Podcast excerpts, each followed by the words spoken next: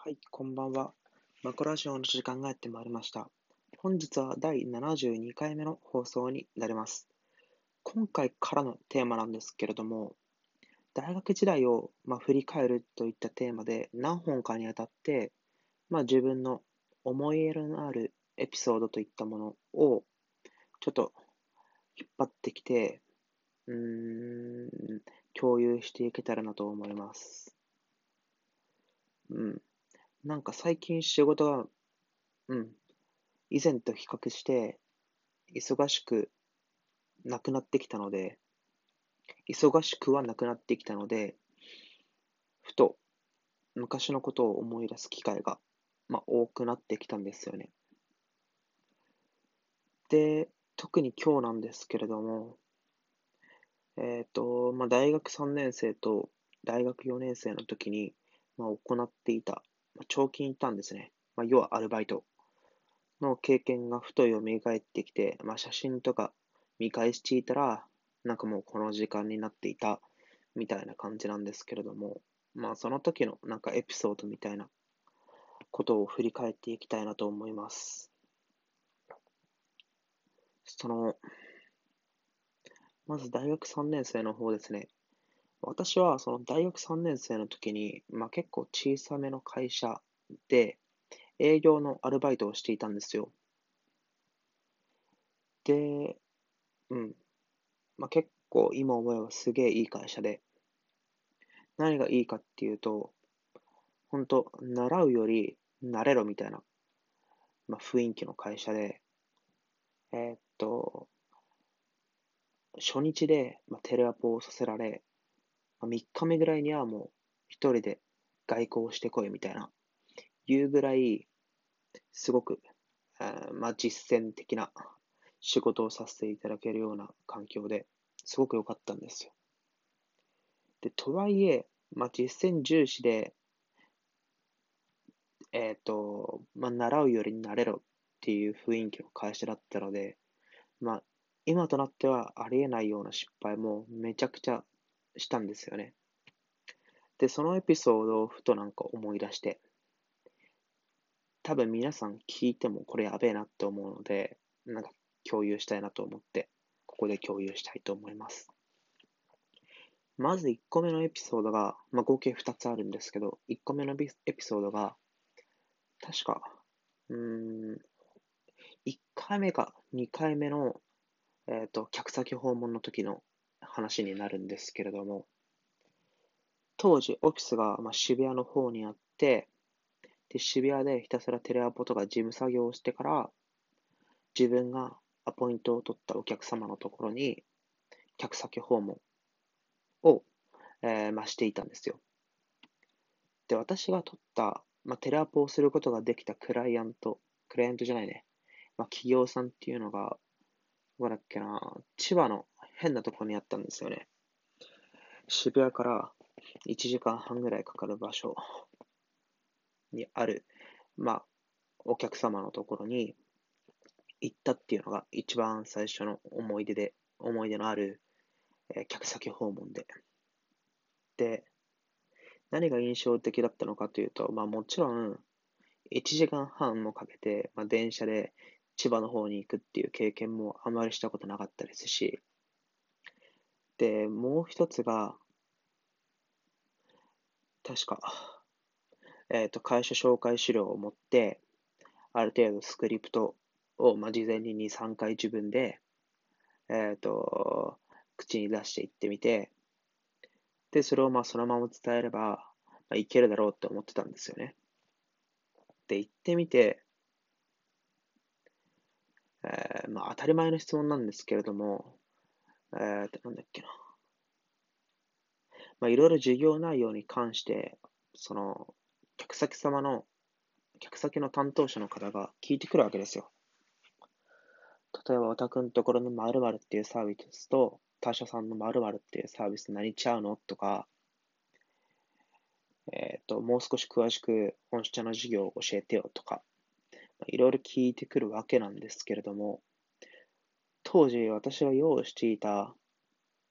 マニュアル、まあ、ロープレ、えー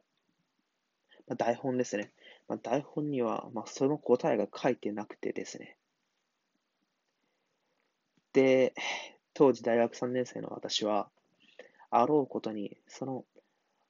相手の客先の企業様の中の、しかも商談中の場で、その担当者の方に、いや、ちょっと今、えっ、ー、と、会社の担当者に今連絡して聞きますと言って、確かスマートフォンを取り出して、LINE し始めたんですよね。うん。まあ、やばいっすよね。何がやばいかっていうと、まず一つ目が、まあ、事前にちゃんと知識入れててから、営業しに来いよっていうのが多分、お客様サイドの視点として、まあ、ありますと。で、もう一つが、しかもそのやりとりっていうのを、スマートフォン取り出して、お客様がいる前でやるみたいな、いうなんか二つの意味でやばいことをしてしまったなっていうのが、一つ目の経験になります。で、幸い、そこの担当者の方っていうのが、まあ、すごく優しい方で、うん。普通だったらなんかもうブチ切れていいようなシチュエーションだったんですけど、なんか新人だったら仕方ないよねとか言ってなんか笑ってくれて、なんかむしろ応援してくれて、頑張ってる頑張ってるみたいな感じで。で、なんかすごくよくしてもらったなっていう印象があります。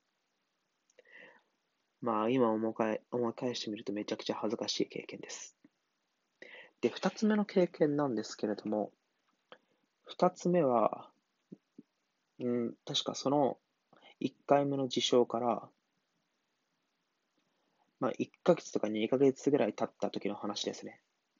で、その時にはもうすでにまあ、台本とかも見ずに、まあ、ペラペラ、授業内容とか、競合さんとかの比較とか、いろいろ話すことができるようになっていたんですけど、話すようになっていましたと。で、えー、っと、何したっけ？そう。で、二つ目のエピソードっていうのが、うん、ある新宿かな？あたりのお客様のところにまた一人で、まあ、客先訪問しに行ったわけですよ。自分でテレアポ取って。で、まあ、とことこと歩いていって、で、担当者とお話ししていて、で、なんか最初の方からめちゃくちゃなんかその担当者の方の雰囲気っていうのが、うん、なんかもうロジカルで、とりあえずなんか結論はみたいな言ってくるようなスタンスの担当者だったんですよね。だからその自分が準備していた、えっ、ー、と、まあ、資料とかもあんま目通してくれず、えつまり、えー、御社はうちに何々を売りたいのねとか、何々したいのね、えつまりどういうことみたいな。めちゃくちゃなんか詰めてくるような感じの方だったんですよ。まあそういう人はまあ結構いますよね。えー、多分皆さんも経験される、されたことがあると思います。で、まあそのような方の一人と、まあ当たりましたと。で、その後半になって、まあ、その前半のうちはあらかじめ私はもう慣れていたので、その時点で営業に関しては、説明することに関しては慣れていたんですけど、後半になって値段の話になったんですよね。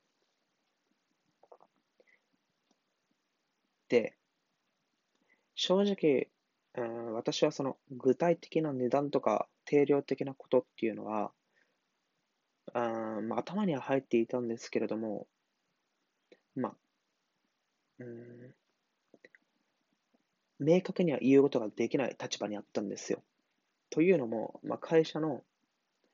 あとの担当者との、まあ、話をしてからじゃないと、まあ、そういうのって明確に答えることできないじゃないですか。で、まあ、そういえば私は良かったんですけれども、